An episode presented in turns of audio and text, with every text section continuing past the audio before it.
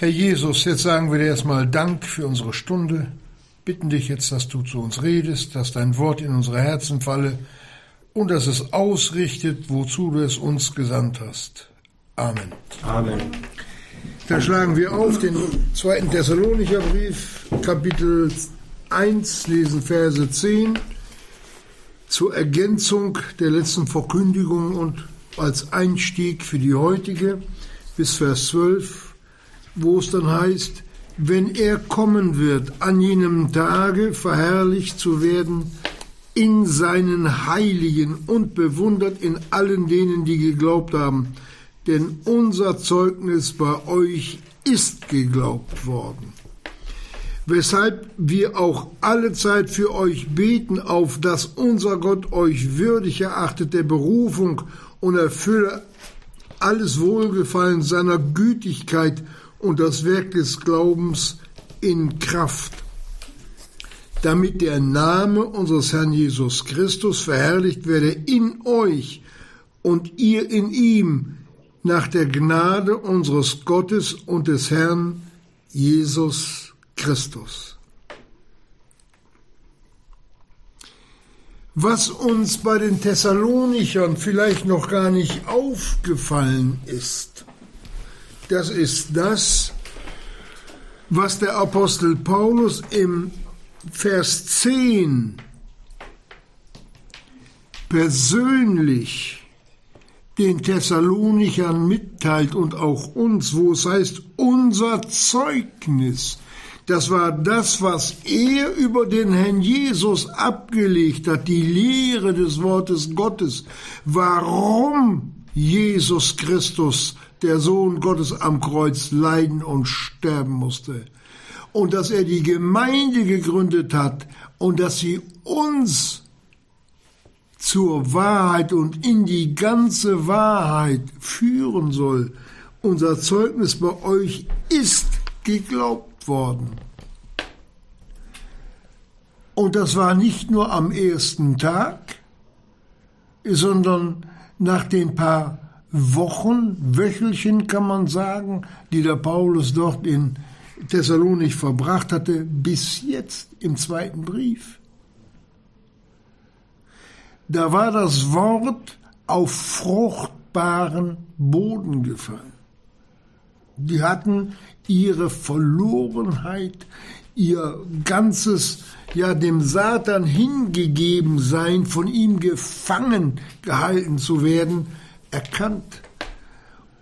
Und das Dankbare, da haben die nicht äh, etwas erwartet, sondern den Dank, den haben sie dem Herrn Jesus gebracht. Das ist das Geheimnis der Gemeinde.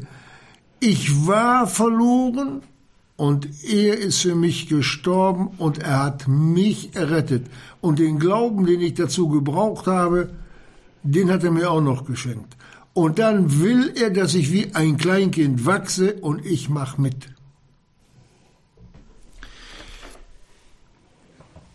Warum, warum ist bei den Thessalonichern nicht dieses bisher, das, das, das Große, was bei den Korinthern und bei den Galatern ans Licht gekommen ist, ihr schuldhaftes Verhalten. Warum ist das, wird das hier nicht erwähnt, Geschwister?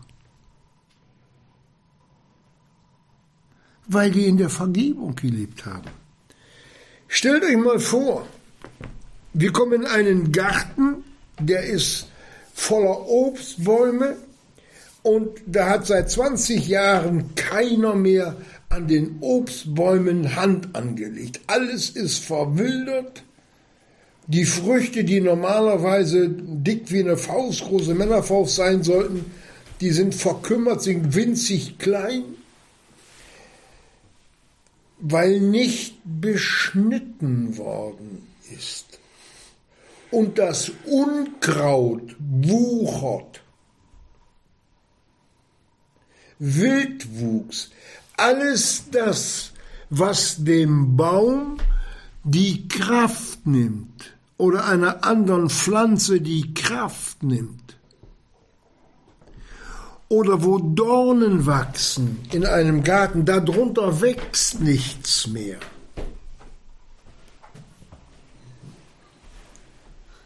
Und so müssen wir uns das auch vorstellen. Da ist eine Gemeinde nur neu gegründet worden. Und dann sagt Gott, reinigt euch, heiligt euch. Und hat alle Hilfe dazu gegeben, die hatten auch den gleichen Heiligen Geist wie wir, der uns in alle Wahrheit führen soll, wenn wir uns führen lassen wollen und möchten. Und so hat es auch hier der Heilige Geist geschafft, die Thessalonicher umzulenken. Und das nennen wir, das ist nach Römer 2,29 die Beschneidung der Herzen. Alles das, was Kraft gekostet hat, war soweit abgeschnitten. Der Wildwuchs, die Früchte, die wurden wieder dick, das Unkraut wurde gerupft, Distel und Dornen waren entfernt, Fluch. Und dann heißt es,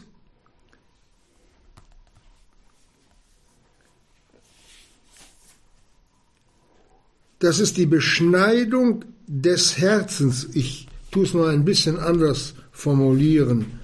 Im Geiste, nicht in Buchstaben, dessen Lob nicht von Menschen, sondern von Gott ist. Das ist genau das hier, was uns die Bibel sagt. Gott lobt diese Gemeinde, weil sie sich hat durch das Wort Gottes beschneiden lassen. Vom eigenen Ich, ach Geschwister, wenn das eigene Ich mal angetastet wird, ach die Beleidigung, das ist ja so was Schlimmes, es ist das Schlimmstes nach dem Tod wenn das Ich mal angetastet wird, dann fallen viele Gläubigen auf den Rücken, wie die Maikäfer, Beine nach oben und strampeln. Eine, eine katastrophale Sache. Beleidigt sein. Ach.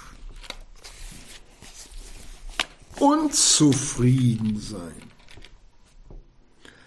hat alles mit dem Wildwuchs zu tun. Alles. Das ist die Sünde. Das sind die Sünden in uns, die Gott abgeschnitten haben möchte. Aber wir lassen Gott ja nicht ran. Gott ist Weingärtner, wisst ihr das? Der tut auch den Wein, die Weinstöcke beschneiden. Und er hat ein großes, scharfes Messer. Das schneidet er ab, wenn wir ihn ranlassen. wenn wir ihn ranlassen. Aber dann dient es nicht, um uns in Schmerz zu versetzen, sondern um uns zu heilen, damit wir gleich einem Fruchtbaum auch gute Früchte bringen. Das ist der Wille Gottes. Und dieser Wille Gottes, der, den haben die Thessalonicher so gut sie konnten erfüllt. Darum keine Klagen, bisher keine Klagen.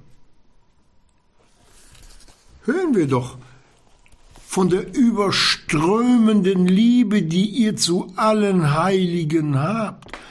Und da sagt uns doch der erste Johannesbrief, wer seinen Bruder liebt, dass kein Ärgernis in ihm ist da hat der Arge keinen Fingerbreit Raum, um da zu wirken.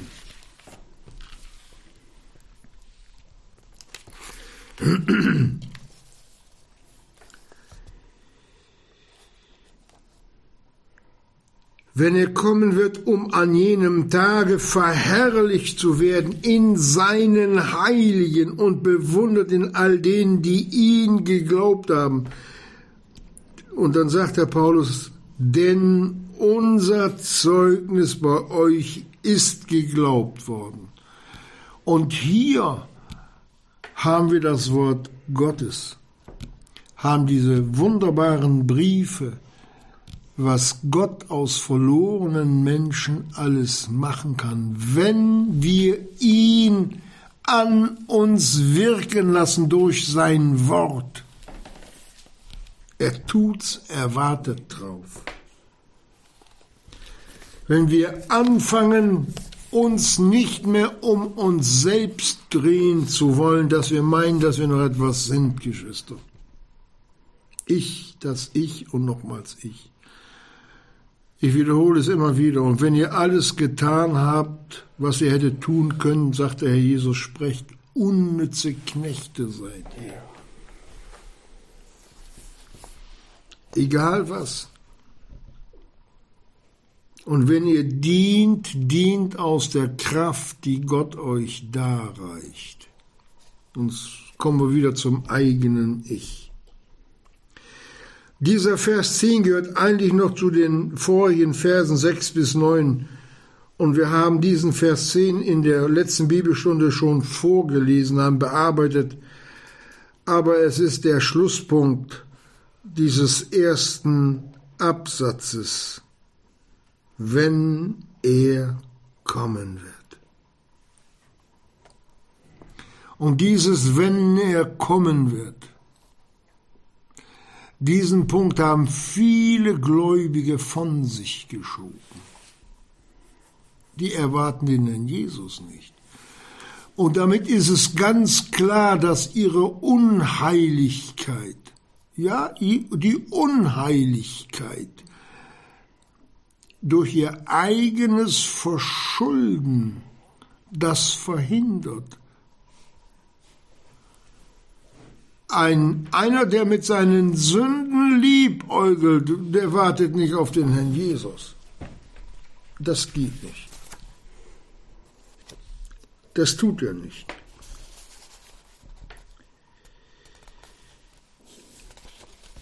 Aber wir wollen weitergehen und wollen uns dann heute Abend dann noch schwerpunktmäßig dem Vers 11 zuwenden.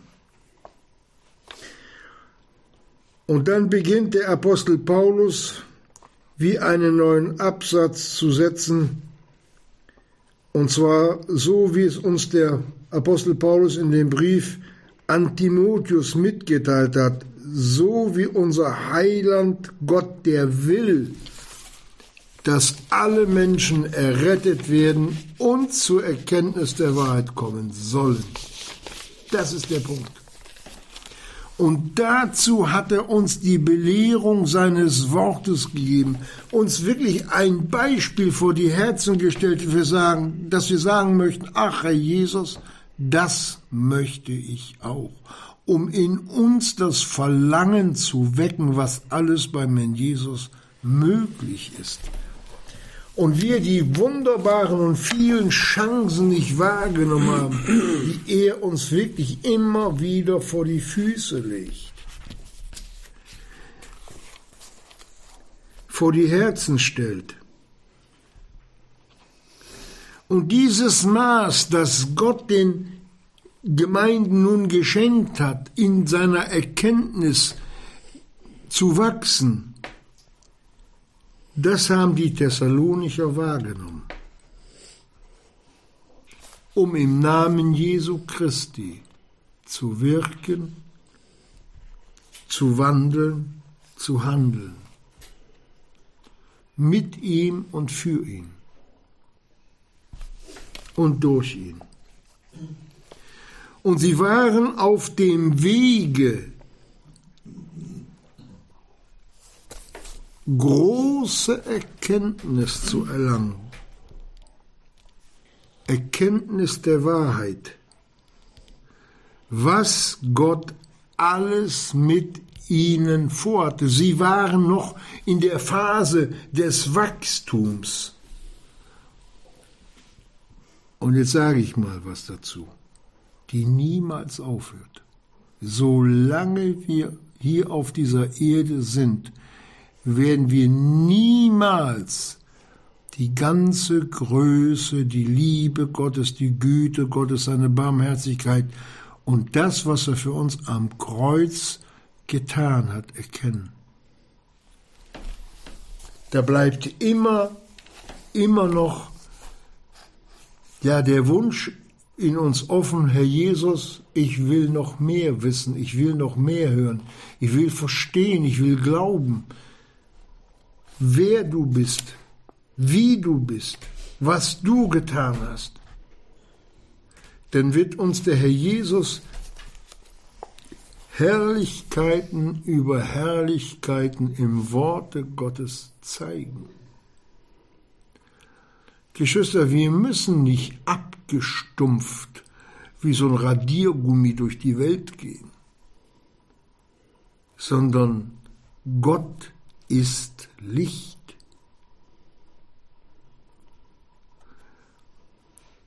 Und wenn wir dieses wunderbare Licht Gottes nicht erkennen, dann sind wir unbeschnitten.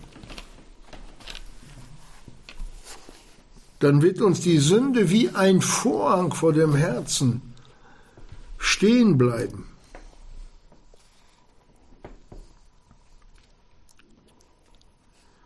Das ist das Problem, das aber Gott in unsere Hände gelegt hat, dass wir es mit ihm lösen.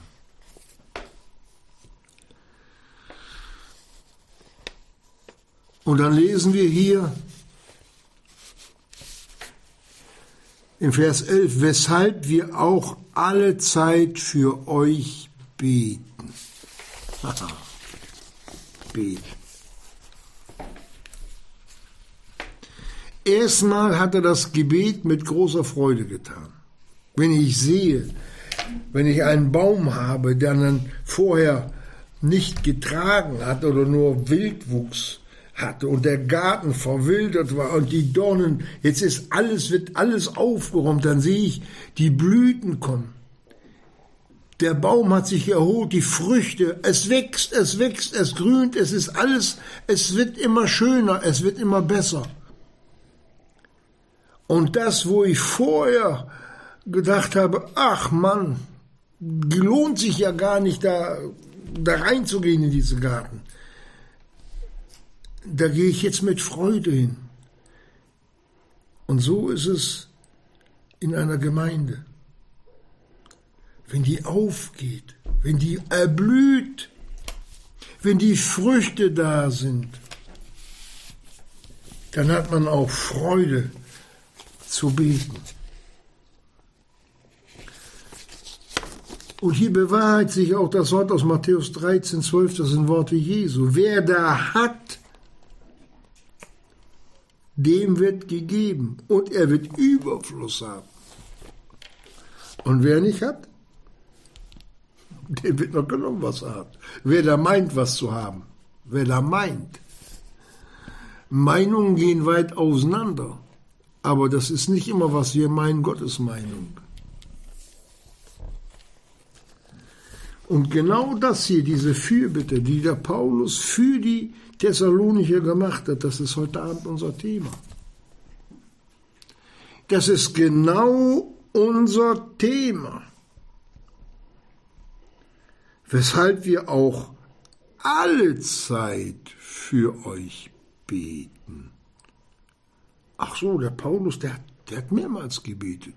Mehr als zwei und dreimal. Ja.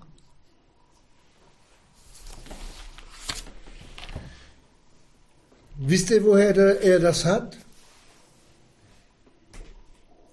Der muss es ja auch irgendwoher gelernt haben.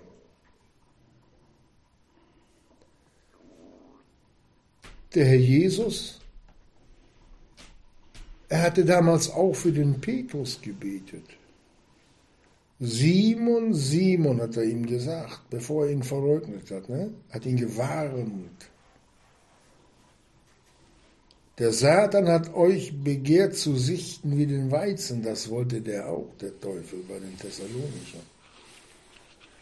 Und der Jesus hat dem Petrus gesagt, ich aber habe für dich gebetet, auf dass dein Glaube nicht aufhöre.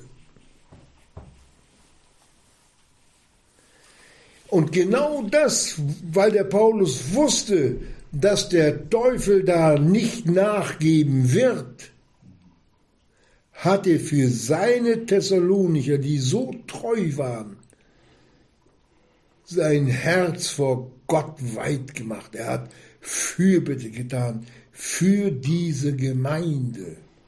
Mit seinem Herzen hat er sich da wirklich reingekniet und mit Freuden. Woanders hat er es halt mit, mit Bitterkeit und Schmerzen tun müssen. Das ist der Unterschied. Und gelernt hat das auch durch den Heiligen Geist. Wie wichtig es ist, für die Gemeinde, für die Gemeinschaft zu beten. So wie es auch der Herr Jesus heute noch vor seinem Gott und Vater als hoher Priester uns vor seinem Vater bewegt im Gebet.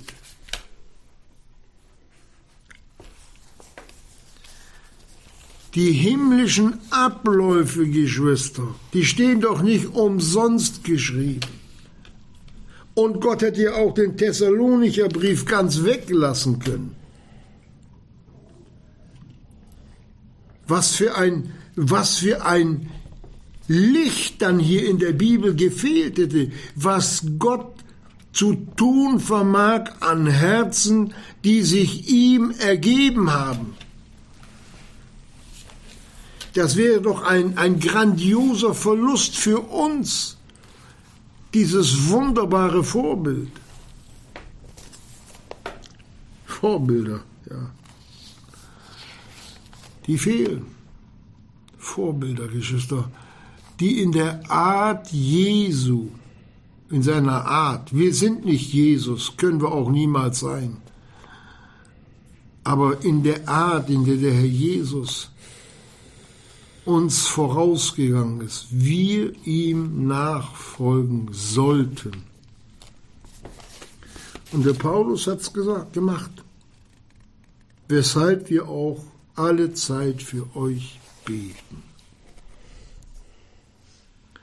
Das Gebet für Gläubige, die auf dem rechten Pfad um des Namen Jesu willen schon verfolgt werden, weil sie versuchen,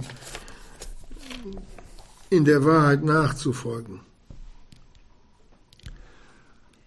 Diese Gebete tragen einen Gläubigen, tragen eine Gemeinde mit.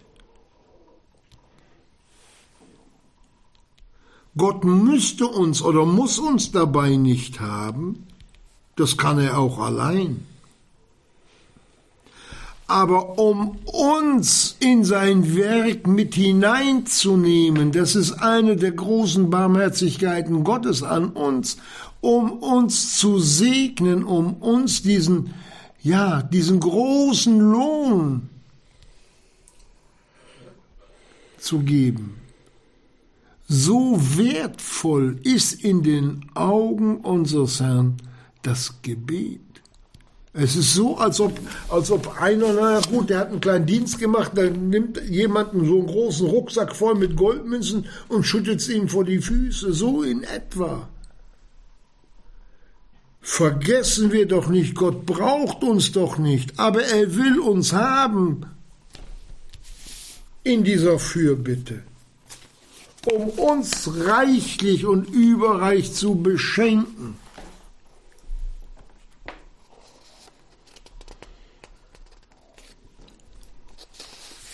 Sollten wir da nicht auch lernen? Wenn wir diesen Vers 1. Korinther 11, 1 lesen, wo der Paulus nun sagt, seid meine Nachahmer, gleich wie ich auch Christi Nachahmer bin, so können wir doch von diesem Mann Gottes so vieles, vieles lernen. Der hat eigentlich immer auf den Herrn Jesus geschaut und hat versucht, ihm nachzuahmen. So einfach. Und die Thessalonicher haben es von ihm gelernt. So einfach. Und so dürfen wir auch lernen. Und so sollte uns auch dieser Text heute Abend verpflichtend sein, nicht weil irgendeiner da gepredigt hat, sondern Gottes Wort redet doch hier zu uns. dass wir uns für die Gemeinde, für die Gläubigen, auch weltweit einsetzen. Ob Zeit da ist oder wenig Zeit, ob Hunger oder Durst, ob Urlaub oder nicht Urlaub. Dass wir erkennen, wie wertvoll für den Herrn Jesus jedes einzelne Glied an seinem Leibe ist, wie wertvoll, wie kostbar, dass er da sogar für gestorben ist. Wenn wir wüssten, wie lieb und wie teuer wir in den Augen Gottes sind, in den Augen unseres Herrn, dann würden wir die Hände im Geiste über unseren Kopf zusammenschlagen über unser Versagen.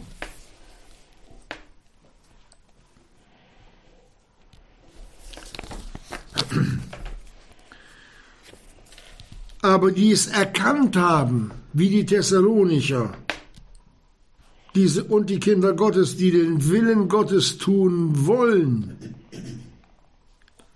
auf die schaut der Teufel und versucht mit allen Mitteln irgendwie an den heranzukommen oder in die Gemeinden durch Lüge einzubrechen. Er sagt zwar nicht brechen, er schleicht wie die Pest, aber er ist da, auch wenn wir ihn nicht sehen. In Hiob 1,8, da sagt Gott, zum Satan, hast du Acht gehabt auf meinen Knecht Hiob? Gott hat ihn gefragt, wo kommst du her? Ja, vom Umherstreifen auf der Erde. Mhm. Hast du Hiob gesehen? Ja, den habe ich gesehen. Naja, sagt der Teufel, ihm geht's gut. Du hast ihn eingezäunt. Dein Schutz ist da, ich komme an den nicht ran. Also hat's der Teufel versucht schon, aber der Hiob war wie eingezäunt. Ja, was für ein Zaun hatte denn er um sich? Das Wort Gottes, der Gehorsam. Der aus Gott geborene, sagt uns der erste Johannesbrief, tut nicht Sünde der lebt in der Vergebung, in dieser Vergebungsgemeinschaft. Und der Böse tastet ihn nicht an. Vielleicht im Fleische nach im Kampf, aber das, was der Herr Jesus an ihm getan hat und sein Wachstum geistlich, auch wenn es unter Problemen ist, manchmal tut das beschneiden, dieser Äste, nicht, tut ja auch weh. Aber das bringt diesen Wachstum oder dieses Wachstum, das wir alle gerne haben möchten, aber nicht bereit sind, von unserem alten oder von unseren alten Gewohnheiten, sündigen Gewohnheiten zu lassen.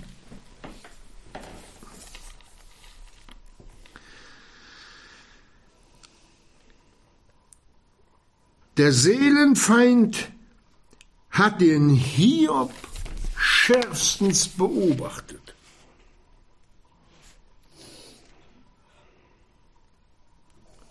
Und das tut er auch heute noch. Und Gott lässt es zu.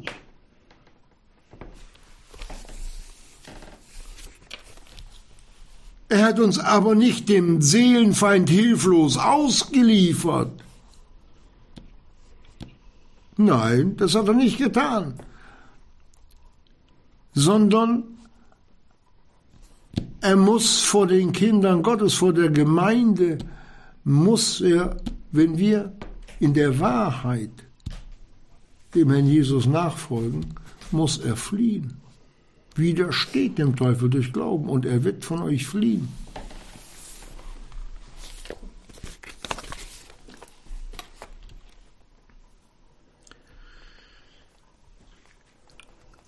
Der Seelenfeind hat schon immer, schon immer die Menschen beobachtet, auch im Garten Eden. Was hat er denn da gesehen? Kleinen, kleinen Männchen, nicht? Der lief da rum. Und dann war noch, noch eine Frau da. Die beiden liefen rum.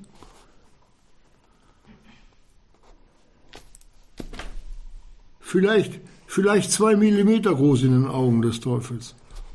Aber er hat gesehen, die waren ohne Sünde. Und die waren Gott gleich. Nach dem Bilde Gottes geschaffen. Und dann hat er sich auf die Menschen gestürzt. Und genau dieses Verlangen hat er auch heute noch.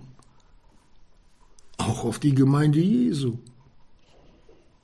Das Geheimnis Adams. Ich sag's mal so, als Geheimnis ausgesprochen. Hätte er dem Worte Gottes geglaubt, wäre es nicht zu diesem Unheil gekommen. Hätten Hätte die Gemeinde Jesu geglaubt, wäre es nicht zu diesen furchtbaren Abstürzen, wie sie jetzt sind, gekommen. Und nicht nur die Gemeinden Einzelne auch. Und wenn man dann von Kindern Gottes über Absturz redet, da werden sie böse, weil man ihnen die Wahrheit sagt. Ja, Nein, so ist das nicht gemeint. Ich hab doch. Und dann kommt tausend Ausreden.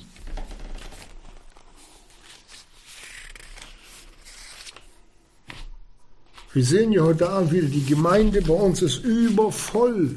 Übervoll. Wo ist das Wort Jesu? Verlasset eure Versammlung nicht. Hier sehe ich ein ganz anderes Kapitel aufgeschlagen.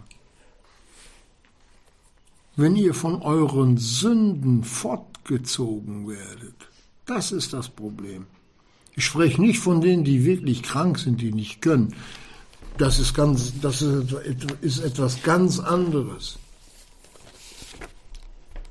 Aber die gerne wegbleiben, weil sie etwas anderes zu tun haben. Geschwister, mir war die, wurde die Gemeinde so, so groß. Ich bin morgens aus dem Bett raus, ich konnte noch nicht mehr mehr laufen. Konnte nicht laufen. Unter schlimmsten Schmerzen habe ich mich durchgerungen, in die Gemeinde zu gehen, weil ich darauf gewartet habe, dass Gott sein Wort erfüllt. Wer überwindet, dem will ich geben. Mit, mein, mit der Bitte, Herr Jesus, dass ich wieder laufen kann. Ich kann nicht mehr.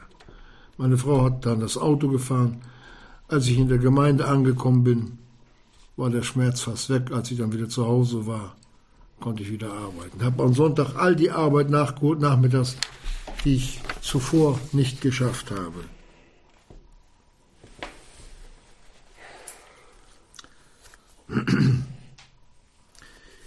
Der Apostel Paulus hat durch das Gebet, durch sein Gebet mithelfen wollen, dass der Blick der Thessalonicher nicht vom Herrn Jesus abgewandt wird durch irgendwelche Lust oder Lügen. Das war wie ein Anschieben mit dem Geist, geistlich anschieben. Manchmal wenn man im Auto sitzt, dann kommt man auf einen Boden, vielleicht ein bisschen feucht, Lehm, da gibt man Gas, dann rutscht man durch. Nicht? Dann ist jemand da, kannst du mal einen kleinen Schubs geben, schiebst mal mit und dann tatsächlich ein kleiner Schubs und schon geht es wieder weiter. Genau das hat der Paulus gemacht. Und dazu sind wir alle aufgerufen, Geschwister jeder für jeden zu Gott zu beten, zu rufen. Und dann geht es nicht nach Lustprinzip, sondern als heilige Verpflichtung vor dem Herrn.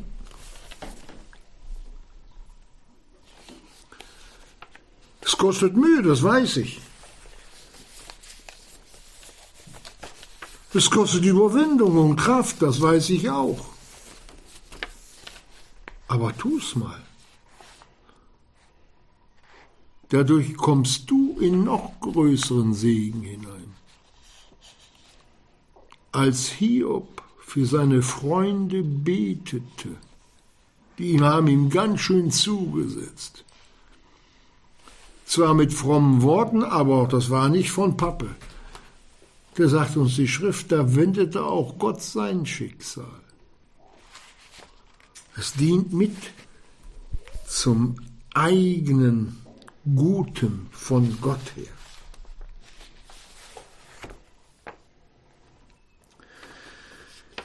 Diese Thessalonicher, gleich wie wir, kostbarer als alles Gold und Edelsteine vor Gott.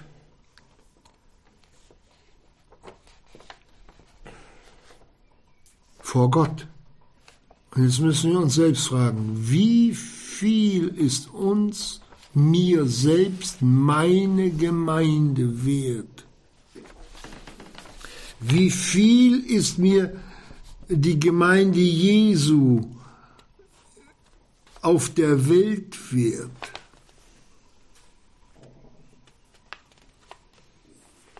Dass ich auch für die bete, die da draußen im Kampf liegen.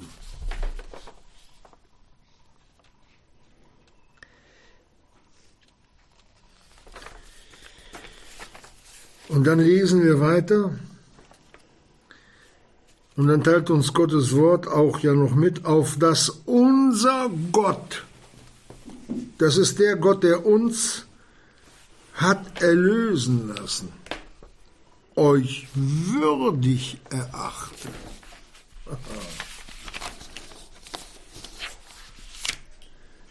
Du bist vor Gott würdig erachtet, für die Gemeinde zu beten. Hast du noch nicht gewusst, dann weißt du es ab heute.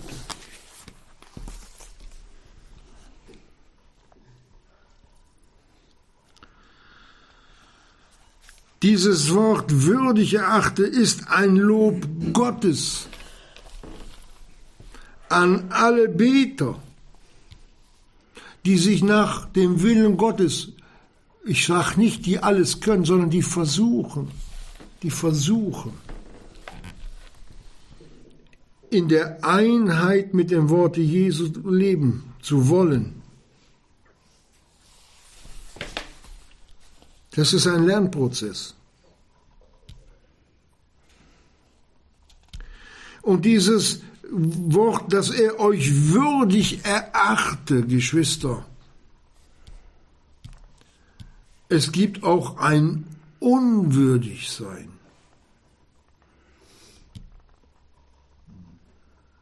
Jedes unvergebene Schuld ist ein Stück der Unwürdigkeit vor Gott.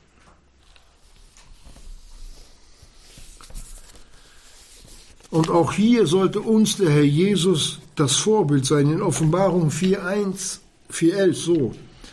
Da heißt es zum Herrn Jesus hingebetet, du bist würdig, o unser Herr und unser Gott, zu nehmen die Herrlichkeit und die Ehre und die Macht, denn du hast alle Dinge erschaffen und deines Willens wegen waren sie und sie sind erschaffen worden. Und in diese Würdigkeit, die, die der Sohn Gottes hat, nimmt er seine Gemeinde mit hinein, lässt uns an dieser Würdigkeit teilhaftig werden, wo wir in seinem Willen dienen möchten und wollen. Ich sage noch nicht mal, wo wir es schon tun, sondern der der Wunsch in uns groß wird. Gott sieht selbst diesen Wunsch, aber ich kann noch nicht. Und das beste Beispiel, dass es nicht zum Vollzug kommen muss, sehen wir beim Abraham. Der wollte seinen Sohn opfern. Und was hat Gott gesagt? Nein. Aber er hat es ihm angerechnet.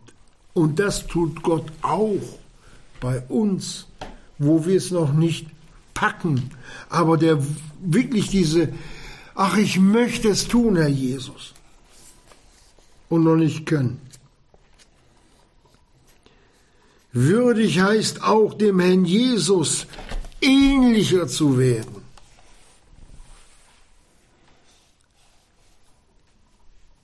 Wie denn? Der Petrus hat es richtig verstanden. Er sagt es uns in seinem ersten Brief 1, Vers 16. Seid heilig, denn ich bin heilig. Seid abgesondert, denn ich bin abgesondert.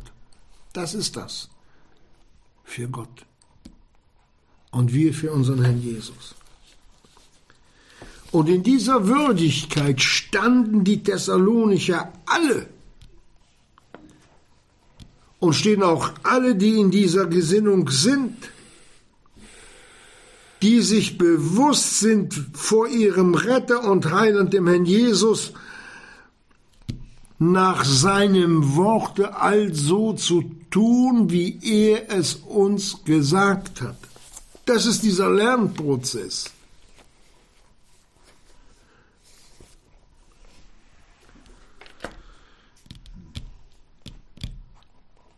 den wir eigentlich alle Zeit begehren sollten, zu wissen, oder wissen zu wollen, was der Wille Gottes ist, der uns bewahrt, erfreut und uns den Frieden gibt, den wir in der Nachfolge brauchen. Und das, was die Thessalonicher nun hier uns vorgelebt haben, Paulus kommt ja später auch noch auf andere Dinge zu sprechen. Da werden wir von der Würdigkeit der Thessalonicher hier belehrt. Und wohl dem, der dieses Wort Gottes an die Thessalonicher für sich persönlich nimmt und zum Herrn Jesus so etwas sagt, Herr Jesus, das möchte ich auch. Geschwister, es lohnt sich wirklich. Es lohnt sich wirklich. Diese Würdigkeit, die uns der Herr Jesus vorgelebt hat. Wir werden es nie so schaffen, wie es der Jesus gemacht hat. Geht nicht. Wir sind, wir sind Sünder gewesen und bleiben sündig.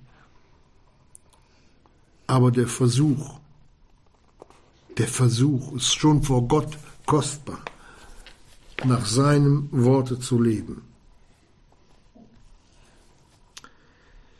Es ist nicht zu fassen, wie viele große geistliche Segnungen die Gemeinde Jesu nicht empfangen kann.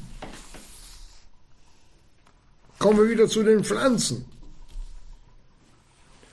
Da geht der Gärtner mit der Gießkanne dahin, um die Pflanzen zu begießen. Jetzt stellt euch vor, da ist das Radieschen da, das eine Radieschen oder zwei Radieschen nicht in dem Beet, da wo jetzt der Gärtner kommt, um zu begießen. Äh, die sind irgendwo da am äußersten Rand. Die kriegen kein Wasser. Und so ist es mit den Kindern Gottes. Da wo Gott den Segen verordnet hat, da kann er uns nicht erreichen, wenn wir uns nicht an dem Ort befinden, wo das Wasser nun gegeben wird. Und das ist das Wort Gottes heute in der Versammlung. Machen wir uns doch nichts vor, ohne, ohne Wort Gottes kein Wachstum. Wer hat die besten Zensuren in der Schule? Die Kinder, die viel geschwänzt haben. Ne? Die haben alle Sechsen, die haben die höchsten Noten. Ja, die bleiben sitzen. Die kommen nicht weiter. Da wartet die Hilfsschule.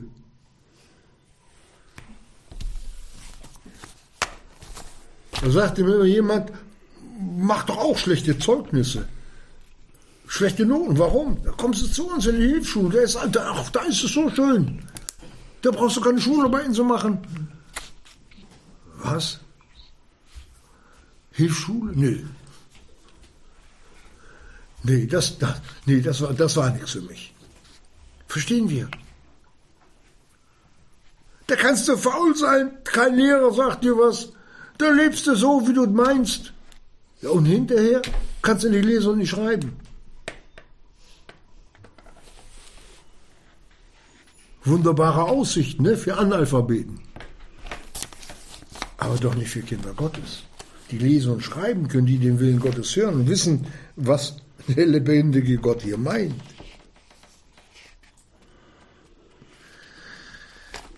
Der Apostel Paulus hatte die geliebten Kinder Gottes in die richtige Richtung zum Herzen Gottes gelenkt.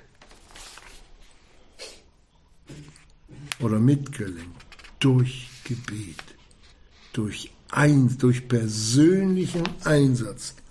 Und da hat er sich auch an der Zeit beschnitten, Geschwister. Ja, da war der Kegelabend nicht so wichtig. Da war das Essen, das gekochte Essen, da hätte beim Paulus bestimmt warten müssen. Auch zu Ostern hätte dann anstatt um, um zwölf, hätte er um zwei oder drei gegessen. Und das Fußballspiel hätte der Paulus auch sausen lassen. Und den Ausflug ins Grüne den hätte er wahrscheinlich auf die Zeit des Himmels verschoben. Paulus war sich auch würdig der Berufung, mit welcher auch er berufen war von Gott. Es ist ja nicht nur die Berufung zum ewigen Leben, Geschwister, sondern nach dem Plane Gottes für seine Heiligen und für seine Geliebten, wie sie wandeln sollten.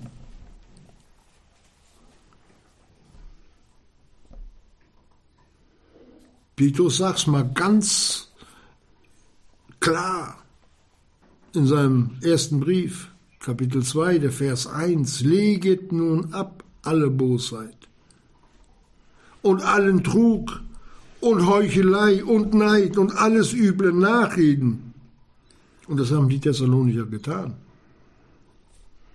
Und wie neugeborene Kindlein seid begierig nach der vernünftigen, unverfälschten Milch, das ist das Evangelium.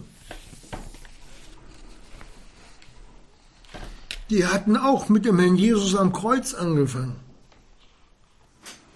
Und da kam die Belehrung. als Kleinkinder, da wachsen die Zähne nicht, dann kriegen die auch mal eine, eine, weiche gedrückte Kartoffel oder eine Mohrrübe. Aber später können sie auch mal ein Stück hartes Fleisch essen oder eine Schwarte. Schwarzbrot. Dahin sind die Thessalonicher innerlich gekommen.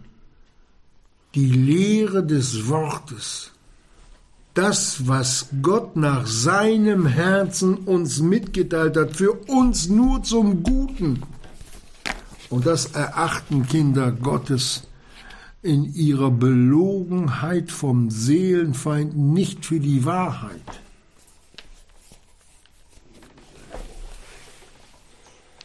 Das ist das Evangelium, das sie von Paulus gehört hatten und begierig immer mehr in sich aufgenommen hat. Das war aber keine Gier in Sünde, sondern nach Wort Gottes. Und dieser Hunger, den kann ich nur bei wenigen, auch bei uns feststellen. Wenig Hunger, Appetitlosigkeit, Essensverweigerung. Es gab mal vor vielen Jahren ein Model, die sah aus wie so ein Strichmännchen, Twiggy. Ich weiß nicht, ob die noch lebt. Aber so geistlich unterernährt sind viele Kinder Gottes, obwohl der Tisch Gottes gefüllt ist. Über Fülle. Das hatte schon der David im Psalm 23 gesagt. Der Herr ist mein Hirte, mir wird nichts mangeln. Geistlich. Gibt's nicht.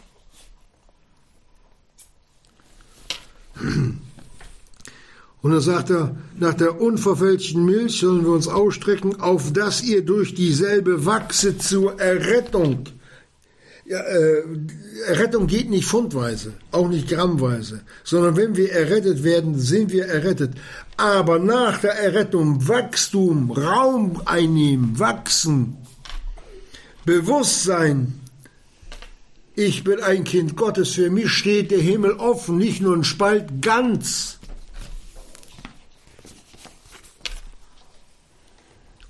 Und da balgen sich Leute, Kinder Gottes, mit der Lüge rum, dass sie nur halb errettet sind. Und da geht der Apostel Petrus noch weiter ein und sagt, zu welchen kommt ihr zu einem lebendigen Stein, von Menschen zwar verworfen, bei Gott aber auserwählt kostbar. Das ist Christus werdet auch ihr selbst als lebendige Steine auferbaut, ein geistliches Haus, ein heiliges Priestertum. Das ist dieses da, wo beschnitten worden ist. Und das ist die Berufung eines jeden Kindes Gottes. Und im Alten Testament, so lesen wir im Vorbild, hatten die Priester die Opferungen zu verwalten und das Blut der Opfertiere. Und ich kann nur eins sagen, da wo die Priester in Israel versagt haben, da gingen die Völker ins Gericht, die kamen unter Gericht, weil sie die Lehre des Wortes Gottes nicht hatten. Und wo wir heute Abstriche am Worte Gottes machen, und auf der Strecke bleiben, da ziehen wir Verlorene zwar nicht mit uns in den Himmel, aber wir lassen sie in den Abgrund laufen. Wir haben heute die geistlichen Schlachtopfer, die Frucht der Lippen, die seinen Namen bekennen. Wenn wir wissen, dass der Herr Jesus sein Blut vergossen hat im Gebet, zum Beispiel in der ersten Stunde, oder wenn wir das Brot brechen, wenn wir von dem Kelch trinken, das ist der höchste priesterliche Dienst, den Gott uns verordnet hat. Das höchste dessen waren sich keine in den ganzen Haushaltungen Gottes würdig erachtet, was wir heute tun dürfen.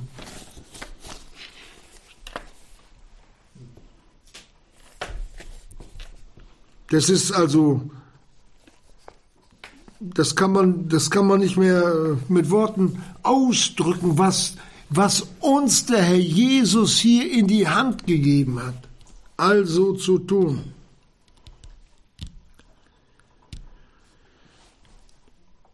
Und dann sind es nicht nur Einzelne, ja, der Verkündiger und der, nein, jeder, der zum Leib des Christus gehört, gehört mit zu diesem Priestertum. Denn wir brechen alle das Brot und wenn auch die Schwestern nicht mitbeten in der ersten Stunde, aber so geben sie ihr Amen auch mit dazu.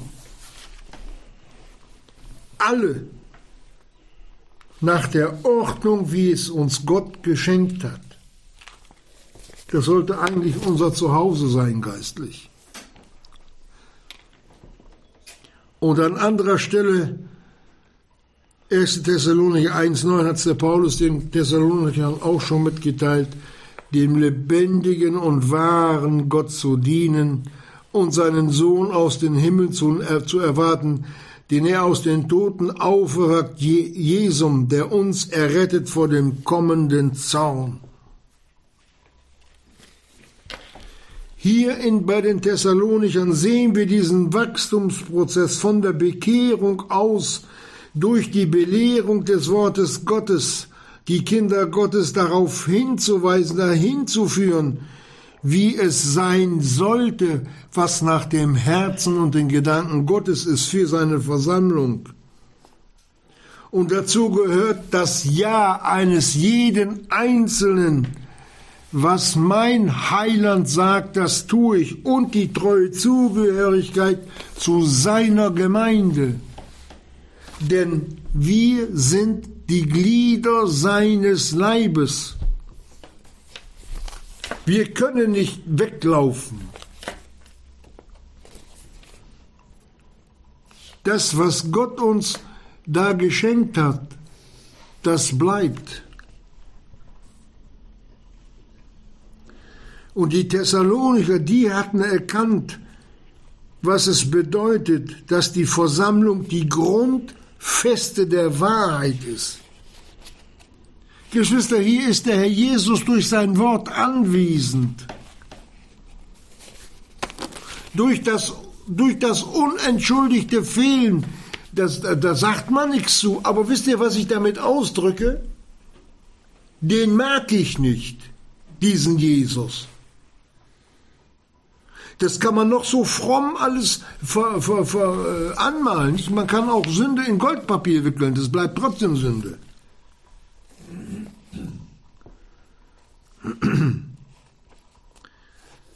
2. Thessalonicher 1,11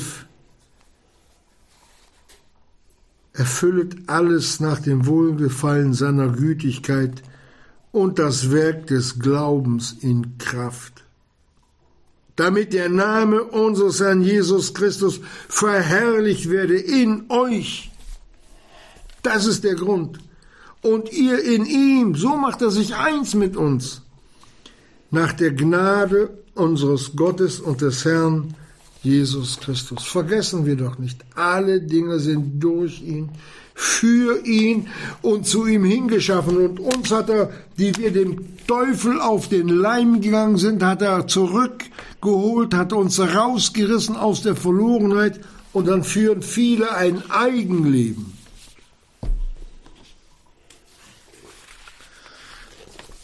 Heißt es nicht vergessen, was da hinten, Paulus, an die Philipper?